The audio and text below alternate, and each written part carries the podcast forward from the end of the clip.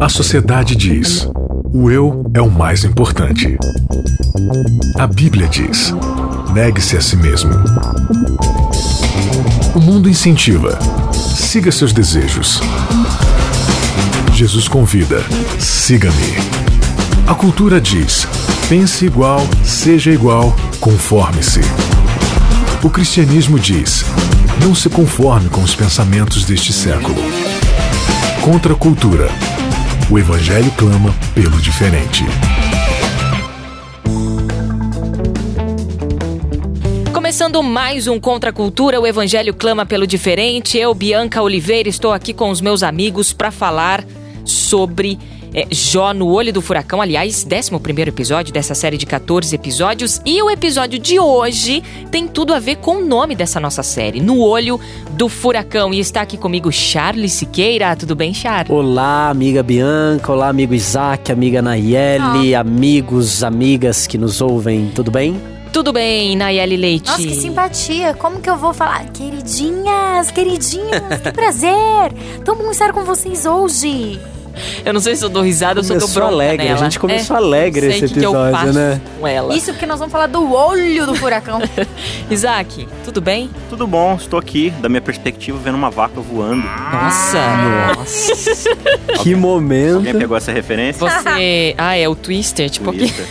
Tipo aquele que filme que é lá. Nossa, vocês são tão inteligentes. Você assistiu o filme Twister? Ô, louco, hein, Isaac? É a primeira vez que eu entendo uma piadinha. Olha só. Ah, do filme, do, do furacão. Ah, faz sentido. Ah, agora Mas entendi. esse filme é de que ano? Talvez eu não tinha nascido. Ah, não, é da nossa juventude, né, Eli? Negativo, negativo, né, Eli? No Olho do Furacão, esse é o nosso episódio de número 11. E qual é o nosso verso pontapé aí, Nayeli Nosso verso está em Jó 38, 4. Onde estavas tu quando eu lançava os fundamentos da terra? Dize-me, se tens entendimento? Hum. Que o nosso guia de estudo trouxe essa semana? Essa semana, nosso guia de estudo traz a reaparição de Deus, né? Que Deus estava assim, meio sumido e tal. E aí ele ressurge. No contexto ali no de Jó. No contexto né? de Jó. Que bom, né? Do meio da tempestade e de uma maneira bastante poderosa. Ele aparece, traz alguns questionamentos, faz algumas perguntas para Jó e mostra, mostra para ele que ele não tinha noção de todas as coisas que estavam acontecendo, né? Ele não, ele não estava ciente de todos os fatos. Deus é o criador do universo e a, ciência nunca será capaz de explicar facetas que não foram reveladas. Por isso, Jó logo se arrepende no pó e na cinza e percebe sua pequenez diante de Deus. A gente falou em episódios passados aqui sobre a esperança de Jó, né? Jó tinha esperança de Deus aparecer e esclarecer as coisas. Essa é a esperança de Jó. E aí, como a Nayeli disse, Deus estava meio sumido. Aí, Deus apareceu, né? Como é que foi essa aparição aí de Deus, pastor Charles? O livro de Jó vai dizer pra gente já no final dos capítulos que Deus aparece num redemoinho, né? é uma aparição assim bem tremenda de Deus, né? Uma coisa assim que abala as estruturas de todo mundo que está ali por perto. E do meio desse redemoinho, Deus se comunica com, com Jó, mas parece até que essa, esse diálogo não é muito um diálogo, né? Porque Deus ele vai descrevendo a sua grandeza, vai falando das coisas que ele fez e vai mostrando para Jó que o conhecimento que Jó tinha, a lógica de Jó, é uma lógica limitada. O conhecimento de Jó é pequeno e Deus vai exaltando a sua grandeza e mostrando que ele é supremo, é soberano e ele tem tudo nas suas mãos. É, que Deus humilde, né? Como Deus é, viu que uma, um, um, ser tão pequeno, tão, entre aspas, insignificante, pó, é, como Jó, tinha esperança de vê-lo e, e, e, Jó falou, não, eu quero, eu quero entender, mesmo que eu morra, não tô nem aí, eu quero entender, eu quero entender o contexto. Deus vai lá e... Apa... Então, pera lá, beleza. Então, vamos lá, eu, eu quero te esclarecer porque eu me importo, né, Isaac? Sim, e o, o tempo todo o discurso dos, dos quatro, né, os quatro homens que estão ali contrabatendo Jó, é dizendo, não, Deus não tem que dar satisfação, não, Deus ele não vai aparecer para você, você é injusto, você tá errado, Deus não, não te deve nada, tá? Deus é grande demais pra você perguntar qualquer coisa, né? E aí quando Deus aparece, ele fala justamente, olha, os amigos de Jó estão errados. E Jó está certo. Jó está certo em tudo que ele falou assim de Deus? Não, ele está certo no, seguinte aspecto, eu sou acessível. É o que Cristo vai dizer lá na frente, buscar-me-eis e me achareis quando me buscares de todo o coração. E Jó passa o livro inteiro falando, eu quero ver Deus, eu quero que ele apareça para mim. Deus falou, você quer tanto que eu vou aparecer para você. Porque eu sou desses mesmo, eu apareço para aqueles que me buscam, né? Então nesse aspecto Jó estava certíssimo, Deus é alguém acessível. Agora, como a gente vê, vai ver no decorrer dessa discussão é que aí Deus vira e fala assim, beleza Jó, nessa parte, ok, agora vamos pro, pro que te toca, né? E aí Deus começa a dar algumas declarações que deixam Jó assim, tipo, Total silêncio. Eu acho que, eh, ainda dentro disso que o Isaac tá falando, né? é, Deus, ele aparece como alguém que se importa e como alguém que se comunica, né? Em todas as páginas da Bíblia, e no caso de Jó, no episódio de Jó, a gente tá vendo isso de maneira bem destacada. é, Deus se importa e Deus se comunica. E ele tem várias ferramentas, vários canais de comunicação, né? Quando a gente vai analisando as histórias dos personagens bíblicos, com um Deus fala através da palavra, com outro Deus fala através de um sonho, com outro Deus fala através de uma visão, com um Deus fala de dia, com outro Deus fala de noite. Diferentes experiências. Experiências muito diferentes, mas sempre levando na mesma direção. Sempre levando a pessoa que está recebendo essa experiência a um encontro mais íntimo com Deus, a uma relação mais profunda com Ele, ao abraçar de uma missão, de um propósito que Deus tem para essa pessoa. Então você vê que a convergência é sempre na mesma direção, mas os caminhos eles são diferentes, são experiências diferentes, né? Deus não muda, mas ele sempre está em movimento, né? E esse movimento de Deus é tremendo, é Olha- tremendo, né? Você gostou, Isaac, do que eu falei? Ficou legal? Não? Não, é isso, é isso É mesmo. bonitinho? Não tá muito Você, empolgado. você né? também acabou de citar um grande pensador da nossa geração. Um filósofo, né? filósofo, musicista, né? Musicista. Eu acho que eu ouvi Rodolfo isso em algum... Abrantes. Ah, Rodolfo Abrantes. é, eu acho que isso estava em algum lugar aqui na minha, na minha bagagem. É que a gente colocou aqui no Contra a Cultura também, naqueles episódios avulsos, a, a entrevista, né? Foi. Que, que eu fiz ainda lá em São Paulo. O episódio. Mudança ou Transformação. É isso aí, É. mudança e transformação. Deus não muda, mas ele se move, né? Foi uma das maneiras que Deus falou comigo. Uma das Olha maneiras aí. que Deus usou pra falar Isso é comigo. ótimo. Mais uma vez, esse lance do furacão, né? É. Eu queria fazer uma pergunta, inclusive. fa- Faça. Então, vamos polemizar aí vocês. Ih. Ai, ai. Eu já ouvi algumas vezes No olho do furacão. falarem assim: "Não, porque Deus ele só se manifesta no silêncio.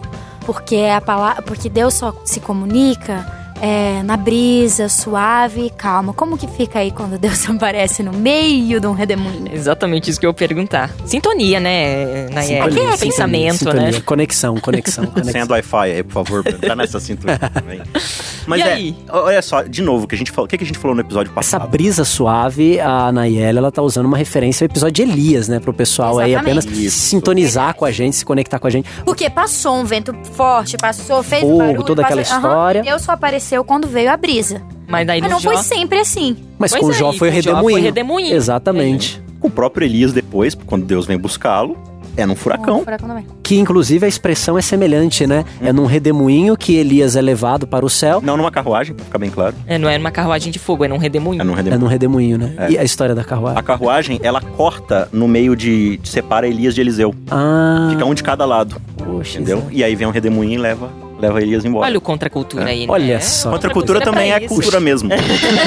né? Mas então, o que a gente comentou é, no episódio passado? Essa mania que a gente tem de trazer as nossas preconcepções pro texto, né? Então, a gente não estuda a Bíblia, a gente não confere na palavra, e a gente ouviu isso uma vez e a gente achou que isso é verdade, agora a gente vai repetir isso como um mantra, né? E aí, não, Deus não aparece, né, nem nada. Ok, ali, para Elias, isso aconteceu. Mas para Jó, isso aconteceu de um outro jeito. Pro povo de Israel, Deus aparece num trovão no meio de uma montanha que é tão aterrador que o povo fala assim: Moisés vai lá falar com Deus, você, porque a gente tá com medo de morrer, né? Então, se Deus é sempre esse suspiro, esse sussurro, por que, que Isaías fala assim: não, eu vi Deus, agora eu vou morrer, né? E aí aparece um anjo na frente de Pedro e Pedro fala assim: meu Deus, eu vou morrer também, né? É o temor, né? Que a gente, É, a gente Mas a aqui. gente, agora, polemizando mais um pouquinho. Mas. Mas- Ixi, Nayeli. Se a gente- Essa fúria Tá da inspirada, juventude foi no Nayeli tá inspirada. passado. Coisa só assim, pra, pra É, causar o episódio da reflexão, Fúria né? já foi, É. Já Nayeli, foi, já tá foi. também, entendeu? Mas estava mansa, furacão, você então estava mansa e humilde quando Pois é, terminou, é. Eu inclusive. continuo humilde, eu só quero aprender, né, de vós. Muitas vezes a gente usa esse argumento também da- das manifestações de Deus serem no silêncio e tal, como fundamentos para nossa compreensão da reverência. Como que fica? Reverência é só silêncio? Reverência também tem silêncio? O que, que mais envolve esse termo?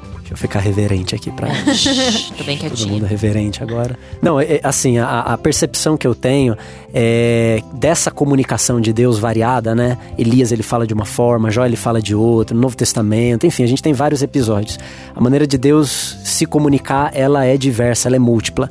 É, mas essa questão da reverência, eu acho que é mais um respeito, né? É um respeito para aquilo que está acontecendo. Existem ambientes é, em que está acontecendo alguma coisa que eu tenho que respeitar aquele momento. Então, Sim. por exemplo, é momento de a gente conversar, então eu acho que é uma reverência, um respeito que a gente converse, Uhum. que a gente use esse momento para essa finalidade. Então, é o momento da gente conversar, bater papo, fazer uma piada, comer, se confraternizar. Agora existe um momento que é para ouvir, existe um momento que é para você louvar, para você cantar. Então eu acho que a questão da reverência, quando muitas pessoas usam esse termo, embora algumas usem equivocadamente, né, fora do contexto bíblico que a gente está estudando, mas eu entendo que elas querem nos convidar a esse respeito para o momento, para algo que está acontecendo. Principalmente quando isso rola numa liturgia de alguma comunidade religiosa, né? Aí vamos ter reverência, reverência e tal. Tá muita bagunça e tal. Eu acho que é mais um respeito para aquilo que vai acontecer, pro momento da gente ouvir, ou pro momento da gente orar, ou pro momento da gente louvar. Então eu acho que é você se conectar com o que está vendo. Isso é respeito com o ambiente e com a proposta da liturgia. não, por exemplo, de- diante de um momento de louvor, não é reverência eu ficar em silêncio. E também não é reverência o fato de eu estar cantando uma música mais calma. Se o momento pede uma música mais calma, eu canto uma música mais calma. Se ele pede uma música mais alegre, eu canto uma música mais alegre. Acho que até incoerência daí. né? A É. reverência tem quase que um. que a ver com a participação que eu tenho, né? Sim. No fim das contas, reverência é você ter a consciência do lugar onde você está diante de quem você está. E aí entra a outra E o questão. porquê, né? Sim, E do o porquê porquê, do, você- pro- do propósito, que você está fazendo ali. Agora, uma coisa a gente precisa te- entender também, né? A nossa postura diante da aparição de Deus. A Bíblia diz claramente: o Senhor está no seu santo templo, calem-se diante dele todos os povos. Por quê? Meu, Deus tem todas as respostas, tem todo o conhecimento. Quando você vai diante de um médico ou assistir uma palestra, quem fala é você ou o palestrante. Não é, não é seu momento de falar. Deus aparece pra você, você começa a falar desembestadamente. Cala a boca e deixa Deus falar. Né? Não é seu momento de falar, é o momento de Deus falar. Então, por exemplo, quando a palavra é exposta e a ideia ali é a gente estudar a palavra, vamos, vamos respeitar, vamos fazer o silêncio, vamos deixar a Bíblia falar, vamos deixar Deus falar. Agora, é tanta irreverência você conversar durante uma exposição bíblica como um expositor bíblico não respeitar a Bíblia na hora de, de pregar. Isso é reverência com o texto bíblico, que você não está sendo justo. Então você percebe que reverência não, não se resume a silêncio, se resume ao propósito da ação que está sendo tomada. É, não é só comportamental o lance, né? Não, vou parar de falar, agora eu falo. Agora eu vou parar de falar, agora eu falo. Ou não fala pras crianças, né? Do tipo, não, não faça isso, faça aquilo e tal. É, é realmente contra a cultura a gente pensar de que referência vai muito além desse comportamento de silêncio propriamente dito. Começa com uma atitude, né? Uhum. Uma atitude. Eu acho que, por exemplo, no contexto assim de uma liturgia, de uma comunidade religiosa, é, se a gente quer ter uma reverência, eu acho que a gente tem que desenvolver a consciência desde que você sai de casa. Mas peraí, eu tô indo pra lá porque eu quero celebrar aquilo que Deus tem feito na minha vida, a minha experiência com Ele. Então você já entra naquele ambiente que você escolheu pra isso com uma consciência diferenciada. E aquilo vai provocar dentro de você um espírito de louvor, um espírito de gratidão, um espírito de busca, um espírito de serviço. Isso sim é reverência, né? Não é apenas você se comportar do jeito que o protocolo obriga, não. Mas é você ter essa consciência transformada. É contra a cultura. Você quer ver uma extrema falta de reverência que o próprio Jesus indicou? Se você vai lá dar sua ofertinha, né? Lá na igreja. Beleza, você pega lá seu dinheiro e vai e coloca na cestinha em silêncio. Só que você tá brigado com alguém daquela igreja. Você tá sendo reverente ou irreverente no momento da oferta? Você pode fazer o silêncio que for. É irreverência. Porque você não está agindo de acordo com o propósito daquele momento, que é de louvar a Deus, um Deus cu- cujo propósito do perdão você não respeita. Então você tá sendo irreverente. E Jesus falou isso. Se você tem alguma coisa com o seu irmão, antes de dar a oferta, resolve com ele, faz as pazes e aí você vem me adorar. Porque é incompatível as duas coisas. Você percebe como é que a irreverência ela é muito maior do que a gente acha? É, a compreensão vai muito além, né? Vai muito além. Isso é muito bacana. Agora tem um termo aí, uma tal de. Como é que é? Teofania. Achei aqui nesse guia de estudos. Tô me perguntando, cadê a explicação pra teofania? Teofania. Teofania, pastor Charles. Teofania, aparição de Deus. Aparição de Deus. Tem que ver com essa ideia da revelação, da manifestação de Deus, né? E. Que é diferente. A gente já viu aí pra uns personagens, foi no silêncio, pro outro foi no furacão e, e vamos lá. né? Exatamente. E, e- e é interessante o que essa teofania causa nos personagens, né? Porque a partir do momento que eles, que Deus se manifesta a eles, eles têm sempre essa reação de humilhação, né? De temor. de também. temor, né? Esse Respeito. respeito, né? É, a gente falou no episódio anterior, né? Que essa teofania ela provoca humildade. Eu me lembro aqui do caso, por exemplo, de Isaías, né? Lá no seu livro ele diz que viu o Senhor, né? No ano da morte do rei Uzias e tal, viu o Senhor no seu santo templo. Ele teve uma manifestação de Deus, foi uma teofania. E, e aquilo provocou nele um senso de tanta reverência, de tanto respeito, de tanto temor, que ele diz: Senhor, eu sou um homem de lábios impuros, habito num povo de impuros lábios, e, e eu vi o Senhor. Ai Então, de mim. Ai de mim, né? Ele dá essa, essa, essa exclamação, ai de mim, Senhor, quem sou eu, né? Então eu acho que quando a gente desenvolve essa consciência de que nós estamos na presença de Deus, eu acho que a gente deveria ter isso no nosso coração, né? E não foi, do ai jeito que gente, não foi do jeito que a gente lê, né? Ai de mim, porque meus olhos viram a Deus. Não foi assim, meu Deus, eu vou morrer, ai, coitado de mim, eu vi, eu tô lascado. Né? Não foi um negócio tipo, ai de mim. Gente, Não, não é só poético, tem né? um ator aqui no Contra Cultura. Ah, ele Olha, coloca, olha. Ótimo. É, né? Porque a gente, a gente lê frio o texto, né? Mas se o cara tava desesperado pra morrer, Emoção né? É, não. bíblica, né? Olha, vou experimentar ler a Bíblia assim, viu? Não, mas ler é legal você, você, você tentar entender o como tá acontecendo a conversa, Não, mas né? é massa. Ainda mais quando você tem um, um João Ferreira de Almeida colocando ali, né, um linguajar meio português arcaico, e aí assim, e disse, né? Tá, tá, tá, tá, tá, Você tá, tá, grava áudio da Bíblia também, Isaac? Não, não sou Ah, Isaac, mas é. Mas seria Sabe, né? Fica a dica, né? O Cid Moreira no chinelo. Cid Moreira. Olha, em episódios passados, aquele temor, tremor ou Interesse, interesse, a gente falou do temor, né? Que é o lance, sim, do medo também. Do medo de Sim. ser, as- de, de, de- de Deus acabar com a gente por conta da sua glória, que é tão grande. Não é porque Deus dá, ai, que medo de Deus, porque ele vai ficar tacando um raiozinho na minha cabeça se eu pecar. Não é isso. Mas é, é, é um Deus, assim, tão glorioso e tão é, poderoso que diante da presença dele, Senhor, Sim. eu estou com medo até de ser consumida por conta dessa presença, né? Agora, assim como a Ana, eu também tenho algumas dúvidas. E uma delas é por que, que Deus. Essa aparição de Deus, né? Ele aparecia para apareceu para Jó, apareceu para Isaías, apareceu é, para tanta gente, Moisés, né? É, Por que, que Deus não aparece mais desse modo para nós hoje? Ele tem aparições diferentes também para o nosso século XXI? Como é que é isso? É, é, posso, posso, posso, posso? Pode, pode, Posso, pode, posso, pode. posso? O Charles vai falar, calem-se diante dele, de povo. Reverência, por favor, reverência.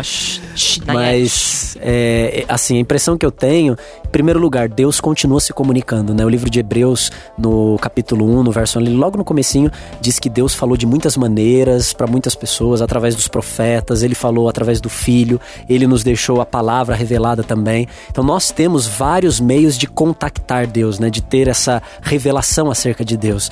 É, eu, eu acredito que Deus pode também aparecer através de um sonho, pode impressionar o coração de uma pessoa.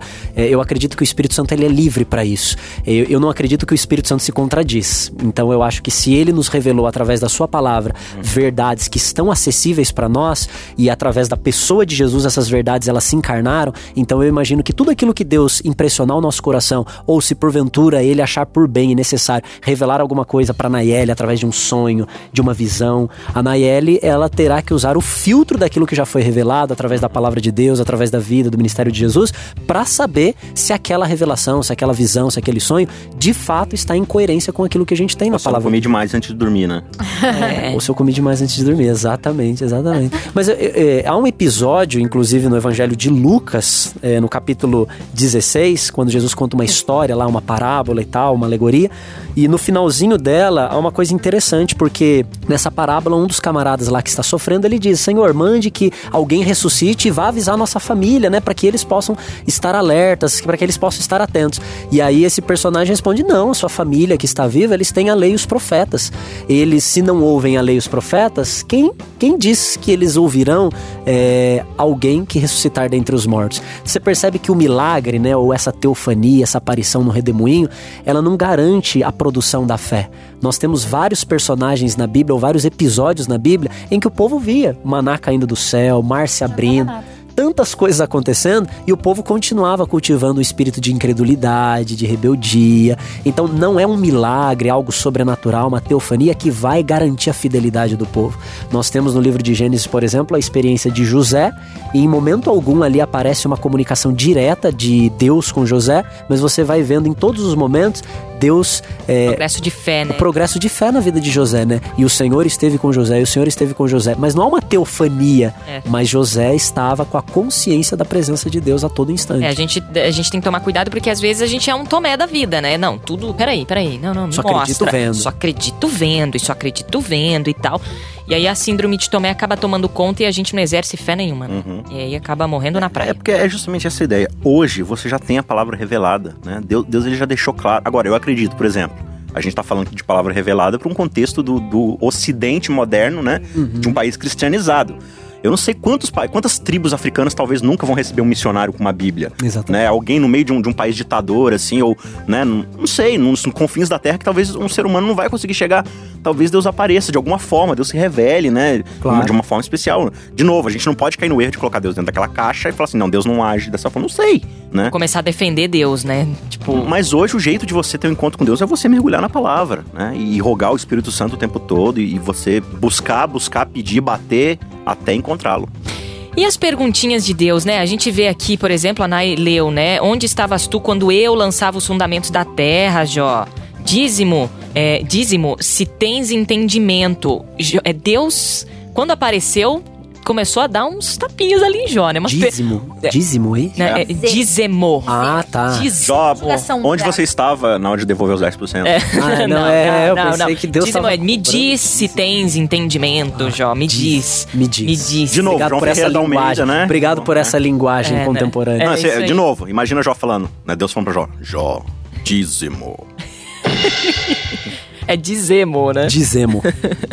Nos diga, Jó. É, nos diga, Jó. Fala Jó, aí, manda fala aí, real aí, Jó. E essas perguntinhas de Deus pra Jó, hein? E essas perguntas de Deus, até pra nós, nesta geração. As perguntas que Deus faz pro Charles hoje. Uhum. As perguntas que Deus faz pra Nai hoje, pro Isaac, pra mim hoje. Como é que a gente tá escutando e entendendo essas perguntas, né? O engraçado é que Deus, ele tem um, um método com a gente que é socrático, né? Que é uma coisa que veio lá da Grécia. Aliás, veio com Deus, aí eu acho É. que veio depois, né? Lógico. É com os gregos, né? Que é perguntar pra ver o que você vai Uhum. responder. É uma Sim. pergunta retórica, né? Ai, não precisa, ele não precisa afirmar nada. Claro. Se você for parar pra pensar, e que foi o que aconteceu com o Jó, rapidinho ele falou: É, eu acho que eu realmente não sei do que eu estava falando.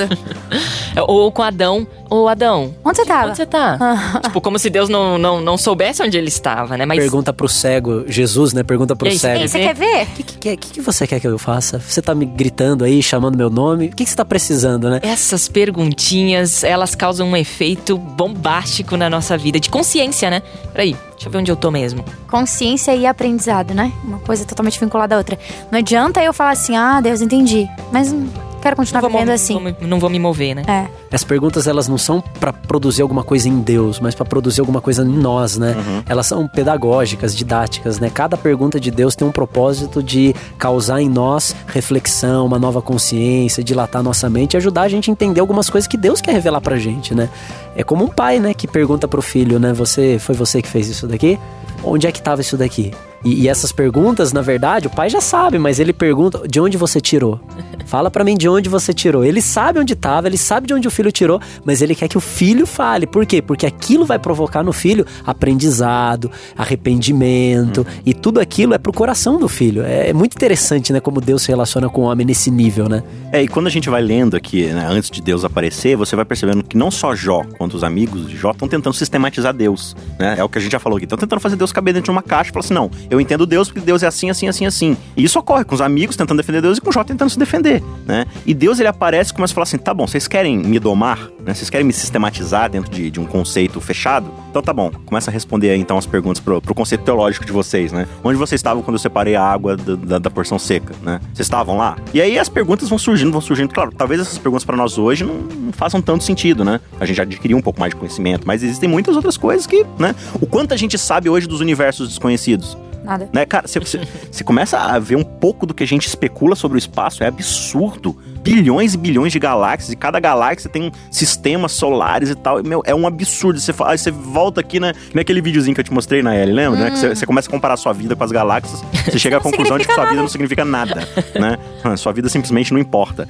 Então é é essa, é essa, esse efeito pedagógico de Jó entender, olha, é o seguinte, eu não, eu não sei de nada realmente. Deus ele é quem ele é e pronto, acabou. É, a gente vê que realmente a consciência de Jó é, foi impactada aí em relação às perguntas, né? O engraçado é que a gente vê um Jó questionador, sim.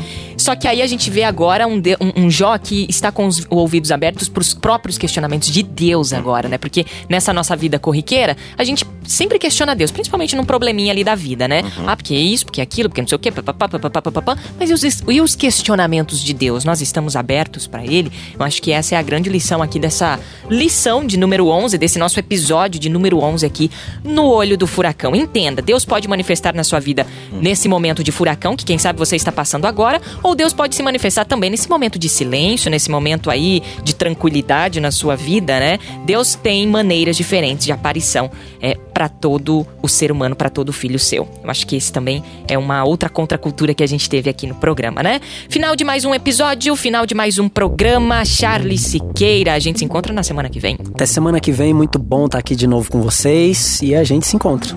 Nayeli Leite, furiosa, tranquila, paciente, como que você Tô tá? sempre aprendendo. Ai, com que vocês, ótimo. tá? Então, a Nayeli Leite, aprendedora, a gente encontra na semana que vem novamente. Isaac, Um abraço, até mais. Vou pegar aqui uma carona no furacão pra voltar pro câncer. montado na vaca ou não? Não, não, eu e o Totó. Valeu você que sempre acompanha o Contra a Cultura. Entra lá no site novotempo.com barra Contra a Cultura ou continue ouvindo a gente aí no podcast no seu celular, tá bom? Até semana que vem. Contra a cultura. O evangelho clama pelo diferente.